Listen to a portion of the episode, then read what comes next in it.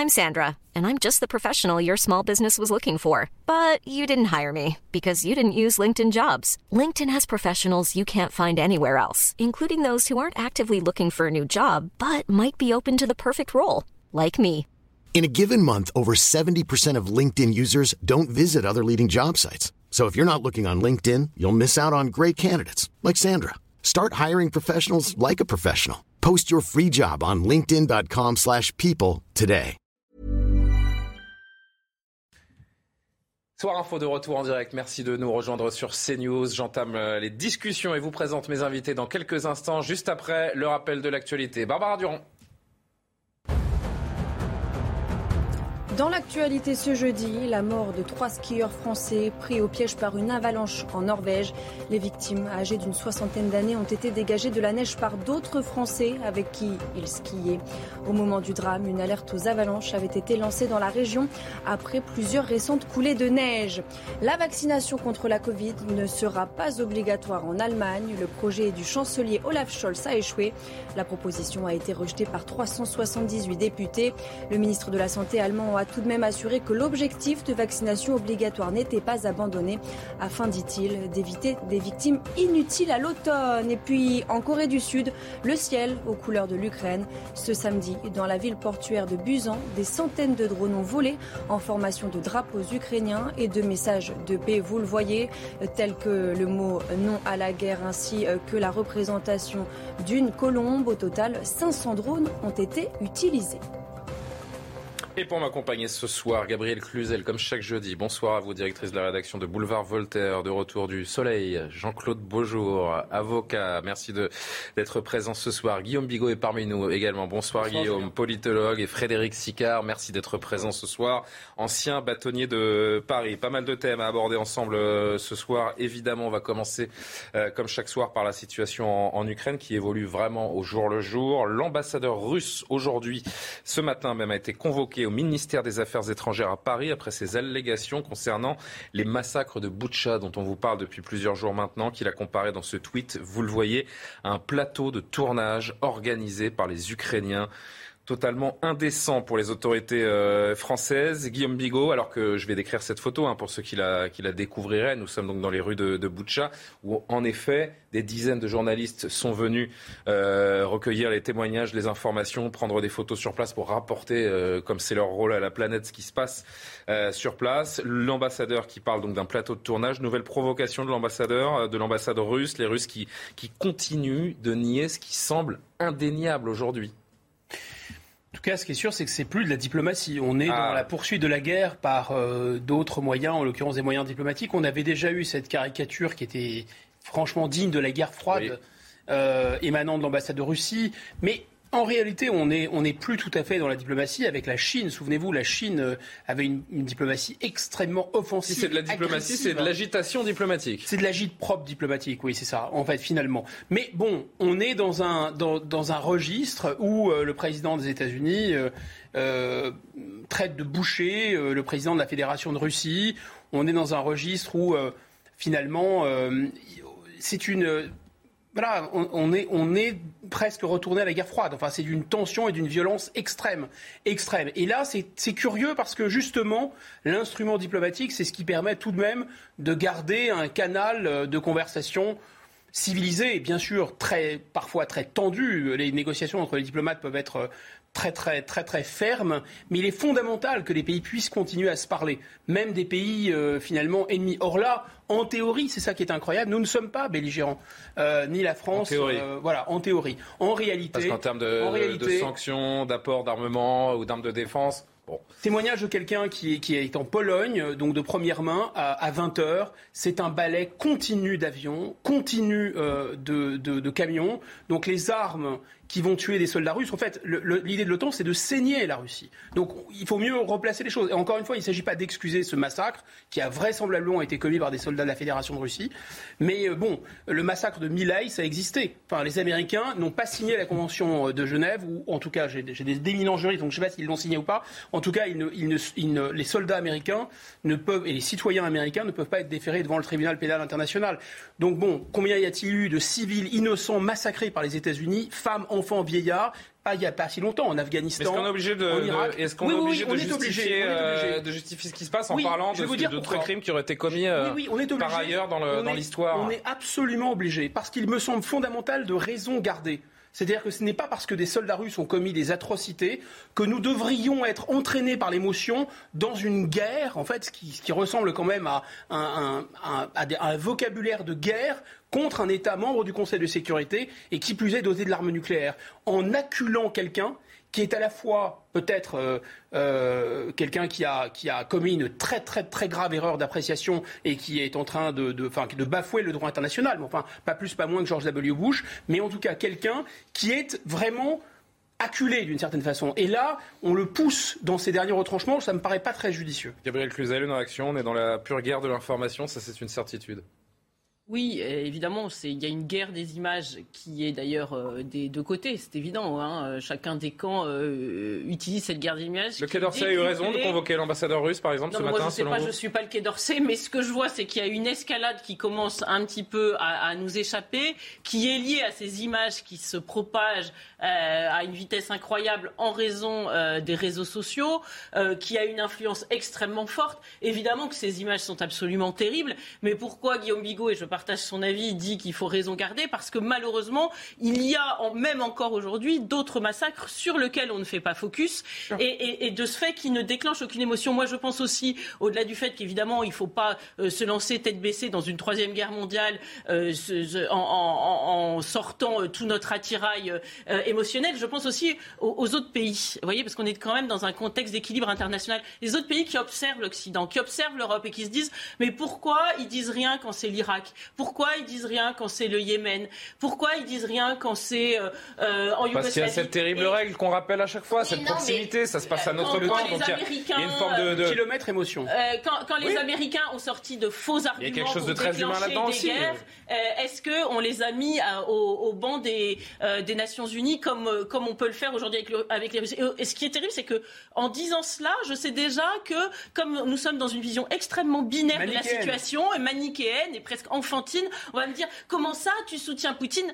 Ça n'a rien à voir avec cela. Oui, personne ne soutient Poutine ou n'exclut. Euh, il faut sortir de cette vision euh, extrêmement. Mais on peut avoir une vision globale des choses comme, vous, comme vous le faites tous les deux et, et quand même affirmer qu'il y a une forme d'indécence de la part de, l'ambassadeur de Russie, par exemple, de, tweeter cette, euh, cette légende à, coller à, cette photo, Jean-Claude Beaujour le, Je crois qu'il y a une chose qui est certaine. La diplomatie porte de moins en moins ses fruits. C'est une guerre de la communication juridiquement. Hum. La convocation de l'ambassadeur russe par euh, le ministre français des Affaires étrangères n'a pas n'a pas d'incident, n'a pas d'impact. C'est simplement une information. Il fait savoir que le gouvernement, c'est une manière de d'indiquer officiellement au gouvernement, au, euh, à l'ambassadeur russe, que le gouvernement français euh, ne partage pas son point de vue ou dénonce ou attelle ou proteste. Voilà. Donc, si vous voulez, sur le plan juridique, euh, et, je pense que Frédéric Sicard sera d'accord avec moi, sur le plan strictement juridique, ça n'a pas d'incidence. En revanche, euh, ce qui est intéressant, c'est l'intérêt de, la déclaration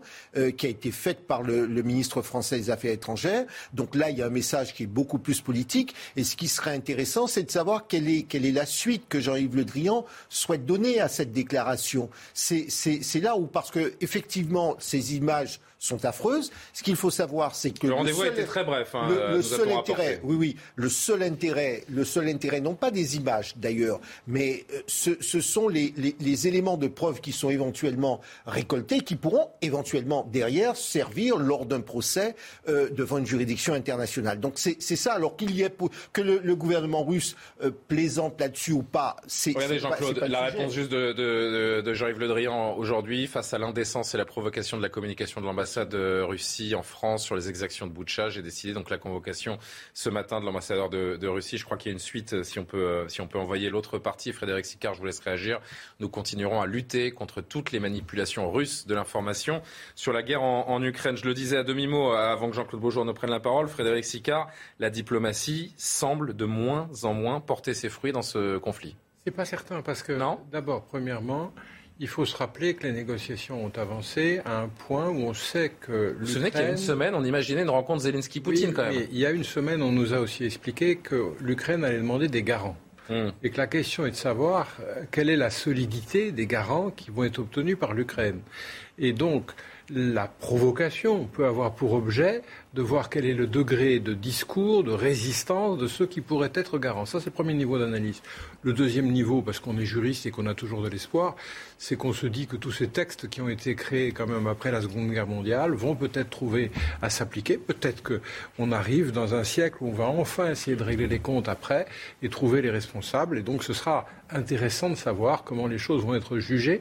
Si on en arrivait là, la stratégie de l'ambassadeur est la plus mauvaise qui soit. Parce que c'est pas comme ça qu'il aurait fallu présenter des circonstances demandes. Donc c'est très mal parti. Les informations semblent se préciser autour de ce, fameux euh, massacre dans cette ville de, de Boutcha, non loin de, Kiev. Le bourreau de Boutcha a par ailleurs donc été identifié. Il s'agirait du lieutenant-colonel Omur Bekov de la 64e brigade de fusiliers motorisés de l'armée de terre russe. C'est cette unité qui était sur place au moment des massacres.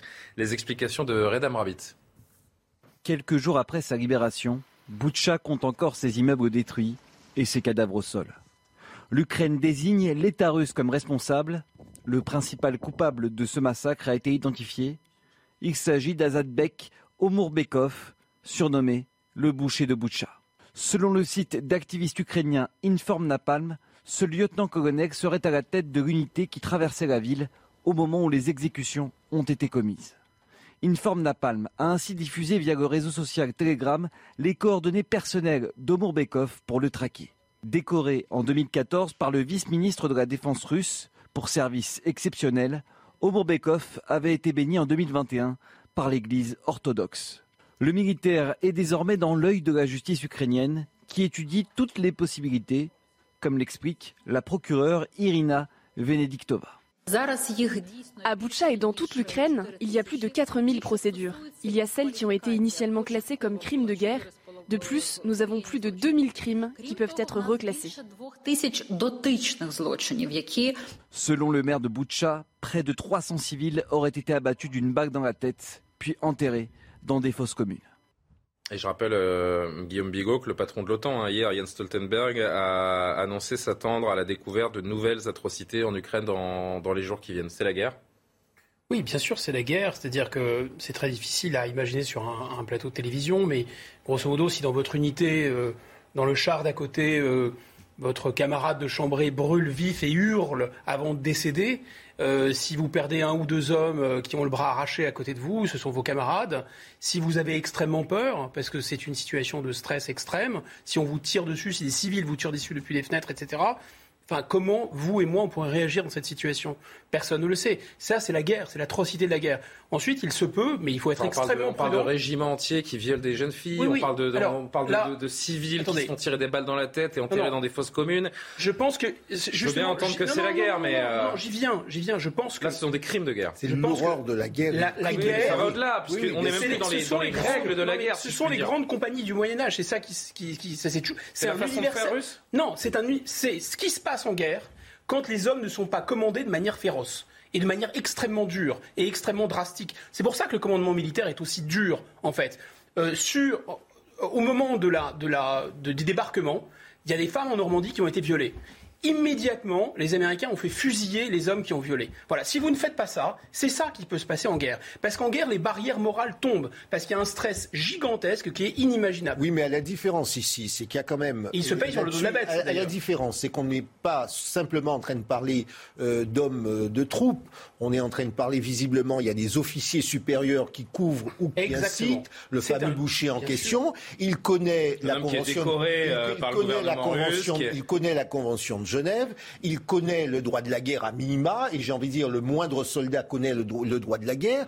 Donc, et, c'est peut-être pour cela qu'il a été question à un moment donné. Certains ont dit, eh bien, il faut lancer un mandat d'arrêt contre Poutine. Et, il me souvient avoir dit, mais le, contre Poutine, il n'y a, pas que Poutine, il y a tous ceux qui font exécuter, et il faut envoyer un message clair à ceux qui exécutent ou ceux qui, en tout cas, euh, euh, sur le terrain, euh, font pour qu'ils pour qu'ils soient tenter éventuellement de limiter les, exactions. Non, mais il se, que, se payent sur le dos de la bête. En réalité, ces gens ne sont pas nourris, ils n'ont pas de chaîne logistique, etc. Est-ce qu'il peut contribuer comme ça, On ne peut pas aller jusque-là, parce que d'abord, premièrement, on n'a pas les éléments du dossier. Mais quand vous avez les mains dans le dos lié, là c'est quand même un vrai problème de crime de guerre parce que c'est de sang-froid.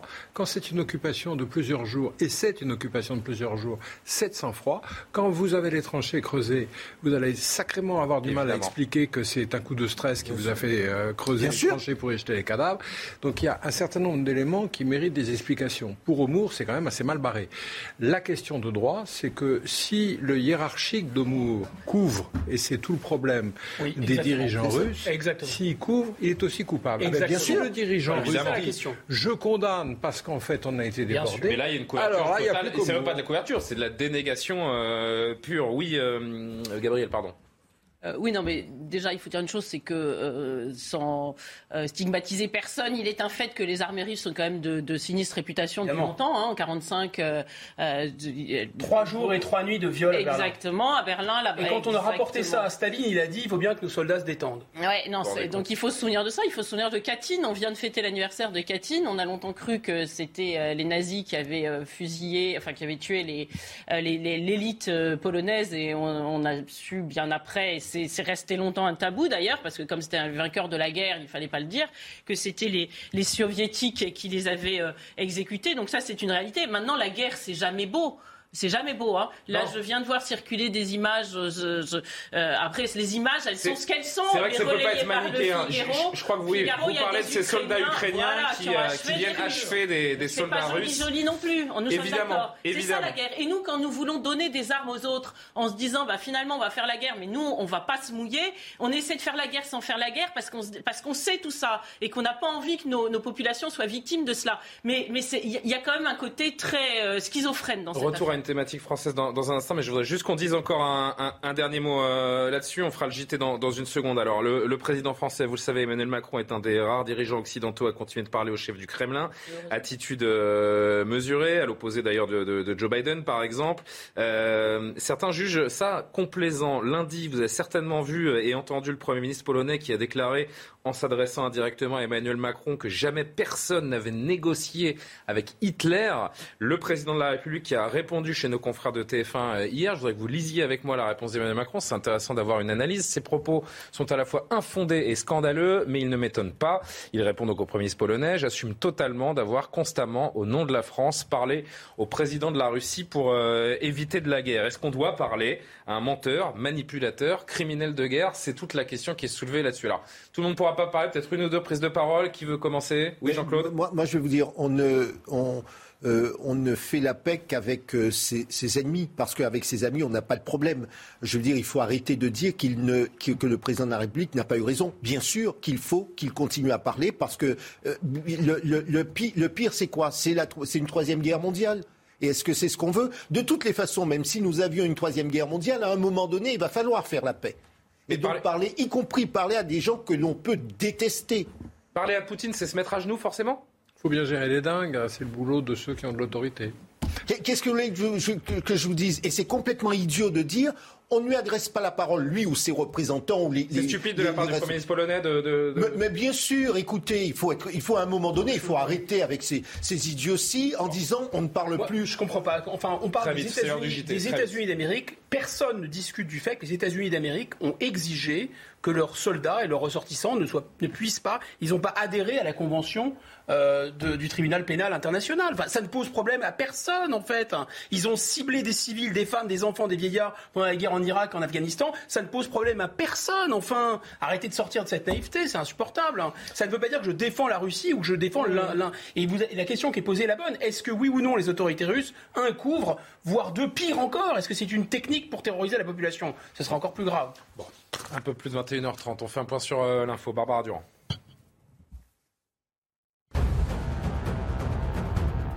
La Russie suspendue de son siège au Conseil des droits de l'homme des Nations Unies. Le vote a recueilli 93 voix favorables. Une sanction historique puisque c'est la deuxième éviction d'un pays dans l'histoire de l'ONU. La dernière fois, c'était contre la Libye en 2011. À Bordeaux, le parvis des droits de l'homme devient la place d'Ukraine. Geste symbolique. Celle-ci a été inaugurée ce jeudi par le maire de la ville, Pierre Urmic, accompagné de la présidente de l'association Ukraine Amitié à Bordeaux. Dimanche, les Bordelais sont invités à une manifestation pour honorer les victimes innocentes et dénoncer ces crimes de guerre, place de la bourse. Et puis, face à la flambée des prix des carburants, la colère des dépanneurs remorqueurs près de Lyon, ils ont manifesté ce jeudi près de Lyon. Parmi leurs revendications, une revalorisation de leur salaire. Ces chiffres révélés maintenant euh, ce matin par le Figaro. Plus de 66 000 adolescents de moins de 15 ans ont été appliqués dans des affaires traitées par les parquets. Donc des affaires traitées par les parquets, là je regarde Jean-Claude Beaujour et Frédéric Sicard, ça veut dire qu'on atteint quand même déjà un certain niveau.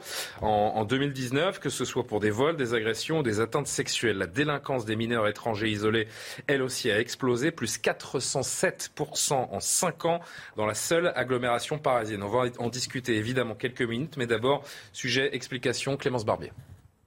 Vol, agression ou meurtre, les délinquants sont de plus en plus jeunes, souvent mineurs et de plus en plus violents. Selon les chiffres de l'INSEE et du ministère de l'Intérieur, en 2019, 66 140 délinquants de moins de 15 ans ont été impliqués comme auteurs dans des affaires traitées par les parquets.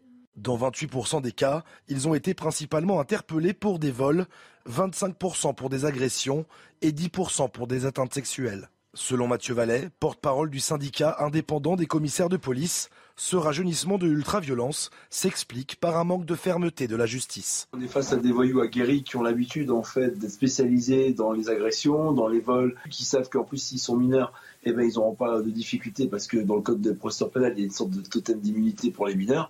Donc tout ça fait que ça rend aujourd'hui le travail des policiers compliqué parce qu'en plus, on a une réponse pénale qui n'est pas parfois à la hauteur de ce qu'on peut attendre. Dans l'agglomération parisienne, la situation ne fait qu'empirer avec l'explosion de la délinquance des mineurs étrangers isolés. Le nombre de leurs mises en cause pour violence a explosé de 407% en 5 ans. Frédéric Sicard, je me tourne vers vous d'abord. Je rappelle que vous êtes ancien bâtonnier de Paris. Face à une jeunesse de plus en plus violente, la justice des mineurs est-elle encore adaptée dans notre pays? Alors, oui. Simplement, le problème, c'est qu'elle manque de moyens et qu'on manque de juges. Si vous regardez les sanctions, il faut déjà que nous sachions tous que statistiquement, les sanctions sont plus dures. on parle en pourcentage, mais enfin, c'est une tendance lourde. Les sanctions sont plus lourdes qu'elles n'ont été. Ce qui est vrai aussi, c'est que statistiquement, quand vous regardez... Pardon de faire cette comparaison peut-être un peu hasardeuse, mais c'est un peu quand on nous parle de température euh, véritable et de température ressentie. quand vous, parlez avec les forces de l'ordre, avec les gens sur le terrain, oui, mais c'est ce que je ne peux pas laisser ce que vous êtes en train de dire. Si, si, c'est audible. Le juge n'est pas du tout un juge laxiste. Ce n'est pas vrai. Les chiffres disent le contraire.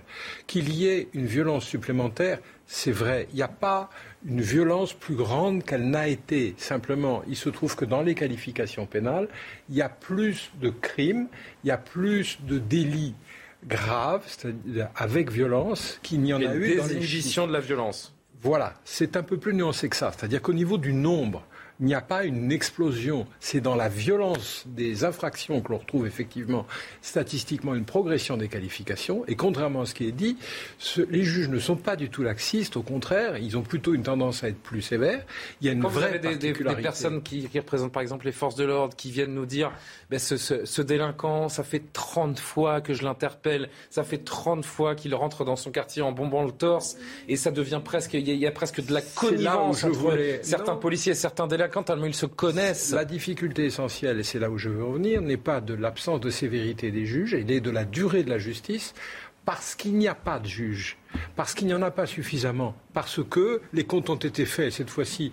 Alors c'était les comptes européens, mais ils ont été repris à leur compte par euh, le groupe de travail qui a été mis en place, les États généraux de la justice. Il manque un juge sur trois. Et au niveau du parquet, on est à des chiffres qui sont encore plus stupéfiants, puisqu'il nous en manque 4 sur 5. Donc euh, le système est bloqué et ne peut pas fonctionner comme il le devrait avec Le budget de la justice, c'est le premier scandale?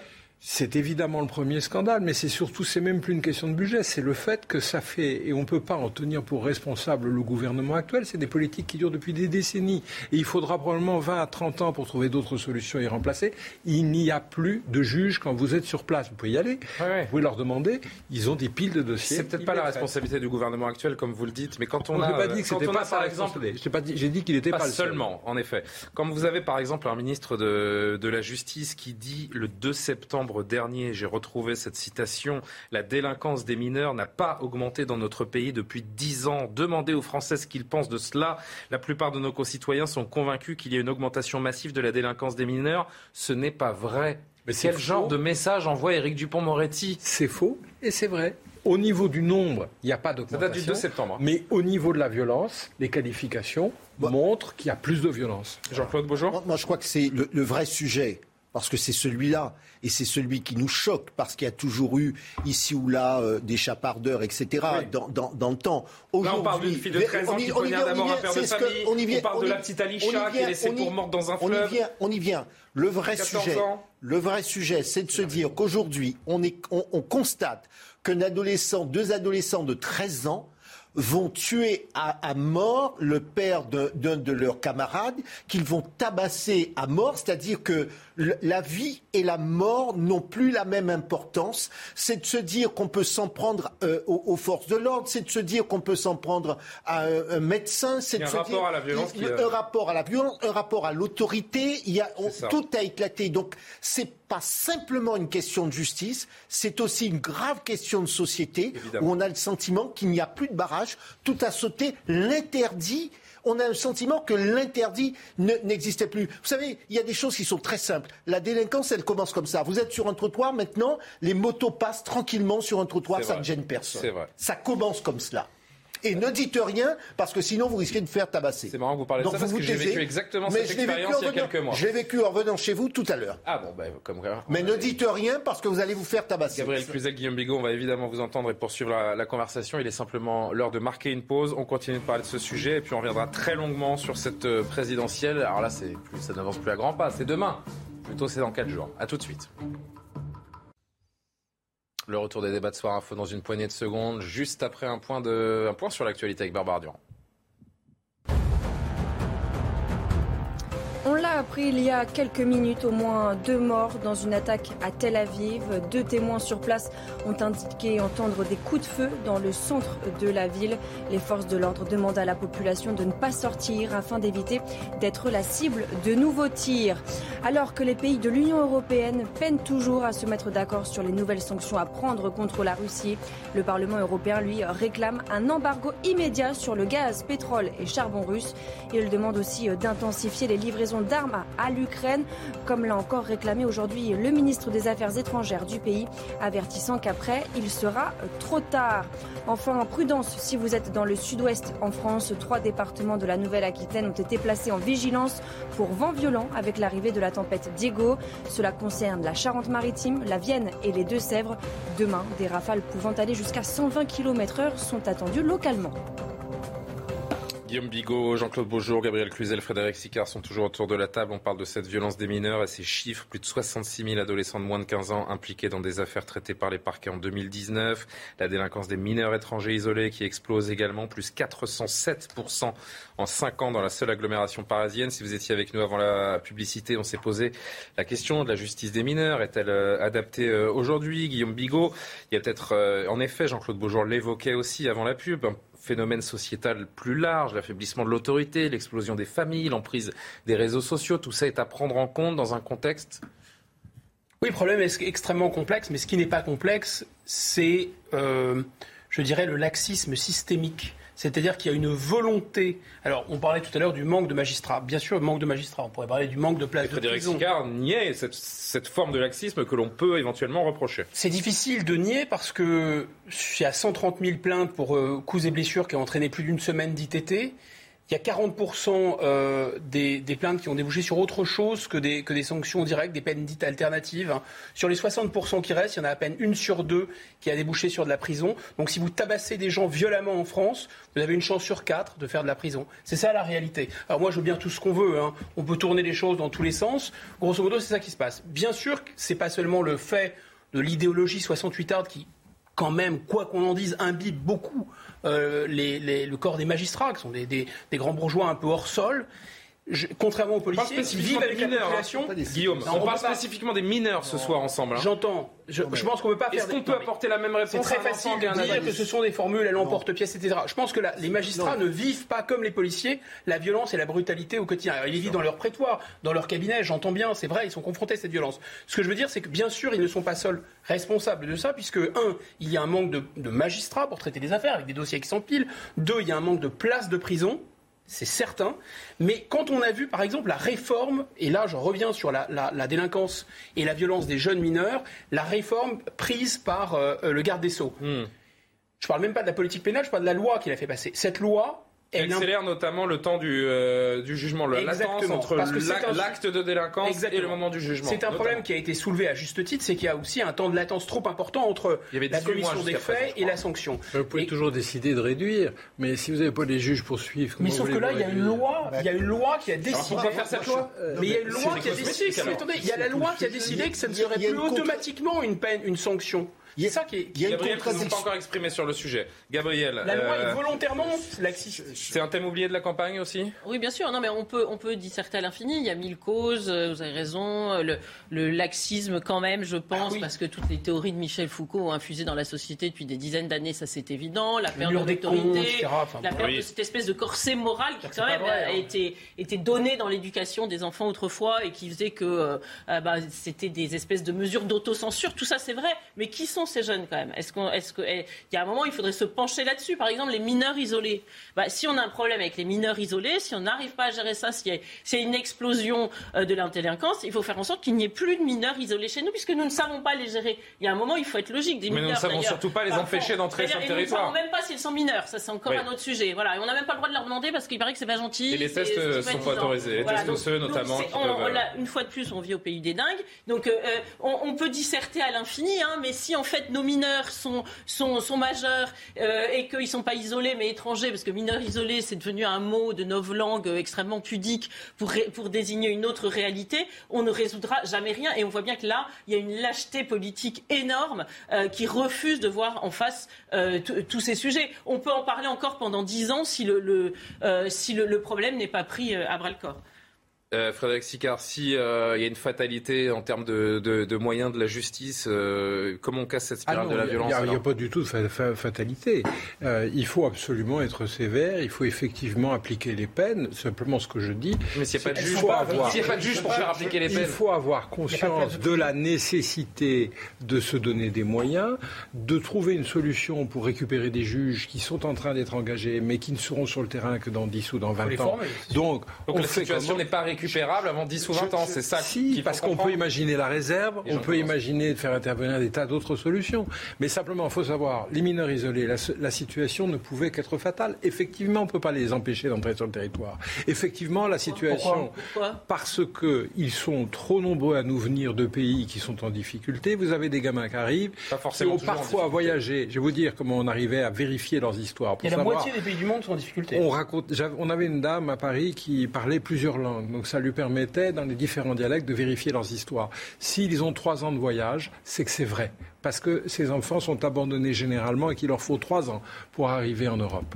Et donc c'est par, par, la reconstitution qu'on sait que leur histoire est vraie. Et c'est vrai qu'après avoir été trois ans en voyage et isolés, ils peuvent être violents. Et c'est vrai qu'on a besoin de trouver une solution pour eux. Et ah c'est vrai, quand on doit, quand on doit aller vérifier, quand vous parlez euh, du, des traitements osseux pour aller vérifier euh, quel âge ils ont, il faut quand même savoir qu'avant de pouvoir arriver au médecin, il faut passer par les vigiles, que la queue est telle que ce sont les vigiles qui font les, qui, qui, font si les mineurs ou si les majeurs et qu'en cas de doute, ils sont logés ni d'un côté ni de la chaîne. Il y a des défaillances dans ce La chaîne est défaillante de bout en bout et il faut accepter de se donner les moyens et après la France devrait re, ça n'a aucun sens. parce qu'ils sont Alors Gabriel et, Guillaume éventuellement. et Jean-Claude Jean qui attend, pardon. Je, me dis que ce, narratif n'est pas possible. Vous nous racontez une belle histoire des jeunes qui étaient. Pas une belle histoire, une triste histoire. Non, non, mais parce que vous, vous enveloppez ça il faudrait les accueillir. Euh, il faudra accueillir tous ces enfants qui sont dans la difficulté. C'est une histoire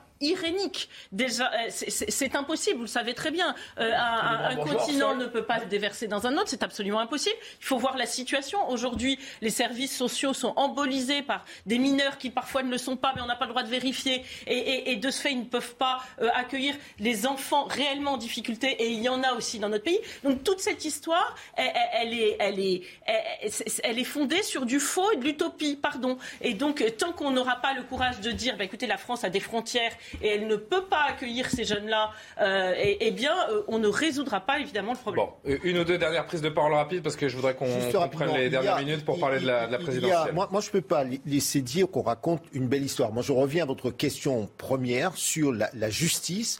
Est-ce qu'elle est défaillante? Je crois que là-dessus, et on l'a dit de plateau en plateau, la réalité, c'est qu'effectivement, vous pouvez avoir un code pénal, vous pouvez avoir des sanctions, et il y a des sanctions, et vous savez à quel point on a eu l'occasion de dire c'est tolérance zéro, sauf que magistrat, lorsqu'il n'y a pas de, il n'y a pas de, de euh, il, n'y a pas de, de, de, prison de disponible, où voulez-vous qu'il l'envoie euh, euh, Où voulez-vous? Non, non, mais non, mais attendez, parce s'il n'y a pas de prison disponible, pourquoi faire venir est-ce que je peux Non, non, mais moi je parle pas que de ça. Attendez, est-ce que je peux pas faire venir C'est ça la nuance. Est-ce que je peux Attendez, attendez, attendez. Mais je ne peux pas terminer. C'est quand même insupportable. Je ne peux pas couper. Là, nous parlons plus globalement de la question de la justice. Mhm. On se demande est-ce que la justice, vous avez dit, qu'il y a une absence de volonté politique? Moi, je crois que depuis, depuis des gouvernements, on savait très bien absence de, absence de personnel, absence de, de, de magistrats, absence de personnel pour les suivis de, de, peine,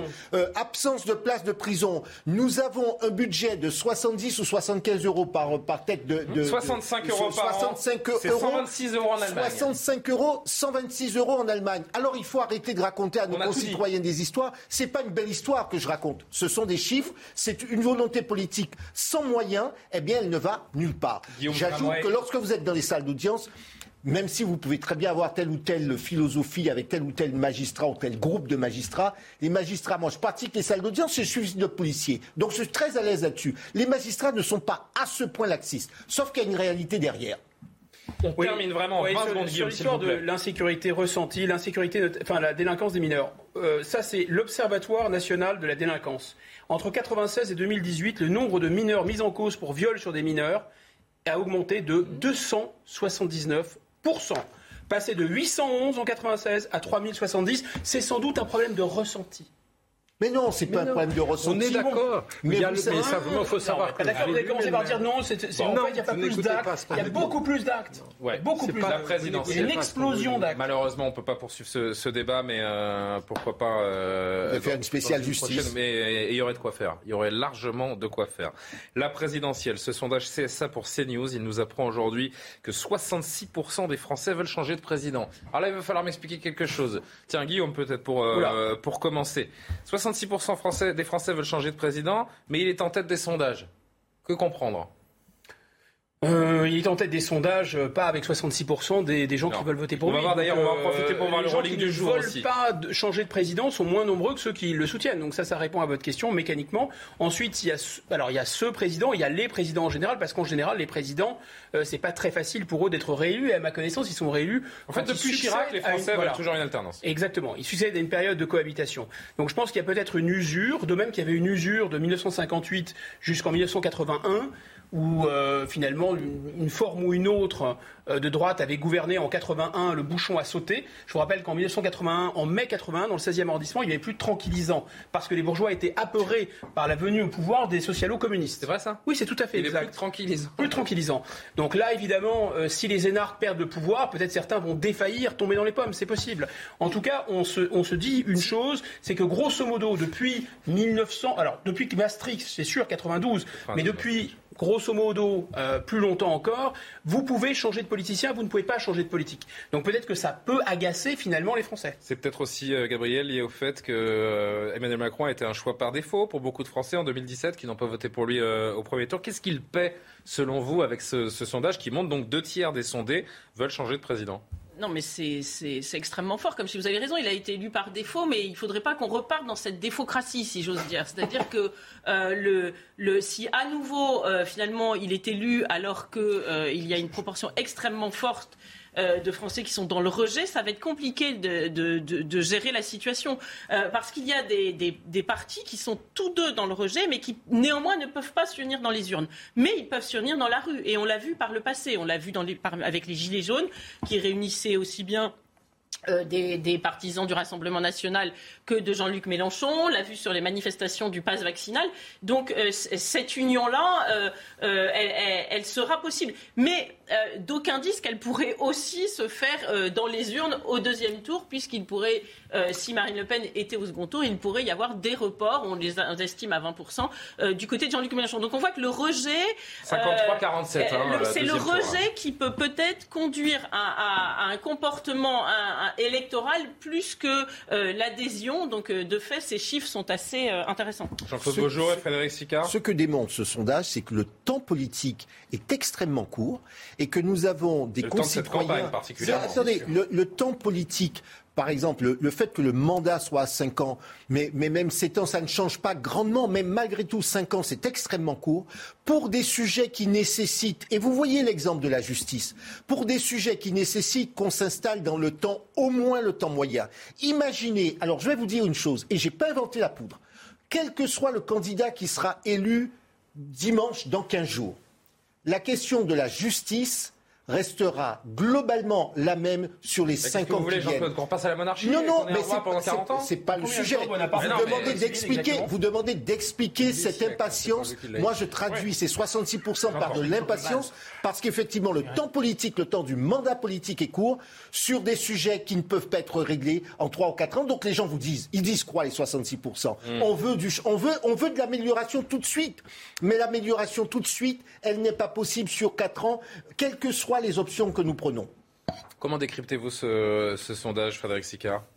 On a tous dit euh, que l'élection finale serait plus l'élection de celui qui est le moins rejeté que celui qui, sera le, qui recueillera le plus d'adhésion. Ce qui est vraiment intéressant maintenant, ça va être le troisième tour. C'est-à-dire comment peut-on, euh, comment va se présenter les législatives, qui va sortir des législatives et comment peut-on accepter un gouvernement avec des gens qui auront été élus probablement sur des tendances différentes que celui qui sera à la tête de l'État que ce soit l'une ou que ce soit l'autre. Ça va être quand même euh, probablement un peu minant pour l'autorité même euh, Et ça de promet ce un que sont les pouvoirs euh, social. Euh, c'est très intéressant cette remarque parce qu'effectivement, c'est peut-être la première fois et les institutions, même si elles prévoyaient le, le système de la cohabitation, elles prévoyaient d'abord il y avait le quinquennat est nouveau et surtout l'idée qu'il n'y aurait pas de majorité présidentielle juste derrière l'élection d'un président de la République. Là, pour le coup, les institutions seraient vraiment bloquées. Bon. Mais on a eu Mitterrand en, 80, en 88. Pas juste après son élection. Ah oui, oui. C'était Mitterrand 88. il n'y a, pas eu, il n'y a pas eu. Il y a une petite majorité, en tout cas euh, très faible majorité, ce qui n'était pas le cas en 81. Non, mais je voulais répondre à, Jean-Claude sur l'affaire de la justice qui était dans le temps long et que les le gens temps moyen. Euh, parce que la réforme n'arrivait pas.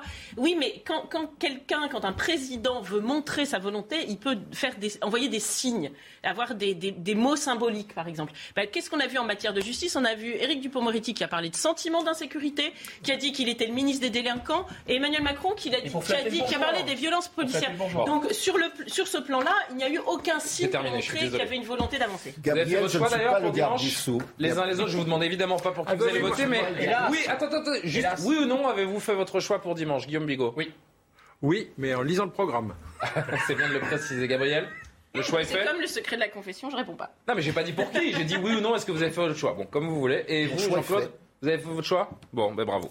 Euh, justement, pour vous aider à faire votre, votre choix, Soir Info euh, légèrement raccourci ce soir parce qu'on vous propose de jeter un œil au, un œil au, programme justement de la majorité des, des candidats Anne Hidalgo, Jean-Luc Mélenchon, Nicolas Dupont-Aignan, Nathalie Arthaud, Yannick Jadot, Fabien Roussel, Philippe Poutot ou encore euh, Jean Lassalle. Les journalistes du service politique de, de CNews vont tout au long de la soirée vous présenter et détailler les programmes de chacun de, de ces candidats. Avant cela, on fait un petit point sur, sur l'info avec Barbara Durand. Remercie donc tous les quatre. Merci à vous de nous être euh, fidèles. Et euh, on retrouve Barbara Durand avant de demander le programme. Ursula von der Leyen ce vendredi à Kiev pour exprimer son soutien indéfectible à l'Ukraine. La présidente de la Commission européenne sera accompagnée du chef de la diplomatie de l'Union européenne, Joseph Borrell. Ensemble, ils doivent rencontrer le président Zelensky. The Ukrainian people le peuple ukrainien mérite notre solidarité. C'est pour cette raison que je me rendrai à Kiev demain. Je veux envoyer un message de soutien indéfectible au peuple ukrainien et à son combat courageux pour nos valeurs communes. La Russie suspendue de son siège au Conseil des droits de l'homme des Nations Unies. Le vote a recueilli 93 voix favorables, une sanction historique puisque c'est la deuxième éviction d'un pays dans l'histoire de l'ONU. La dernière fois, c'était contre la Libye en 2011. Et puis, au 43e jour de guerre en Ukraine, l'évacuation des civils à l'est du pays se poursuit. Les autorités craignent un assaut imminent de l'armée russe, le Donbass étant devenu l'une des cibles prioritaires du Kremlin. Sur place, les habitants vivent la peur au ventre. Exemple avec ces témoignages à Zéverodonetsk. Les frappes sont monnaie courante en ce moment ici. Ma maison a été touchée, ainsi que celle de mon voisin. Bien sûr, j'ai peur. Où allons-nous aller? Bien sûr, je pourrais partir, mais comme le dit le proverbe, là où tu es né, tu es utile. Dans l'abri, il n'y a pas de gaz, pas d'eau, pas de chauffage. Nous avons finalement réussi à faire fonctionner l'électricité. Nous devons nous procurer tout ce dont nous avons besoin. Comment les gens sont-ils censés vivre? Nous sommes ici depuis le 24 février. Comment sommes-nous censés gagner notre vie? Je n'ai toujours pas reçu de salaire, mon mari non plus. Maintenant, nous sommes ici à attendre.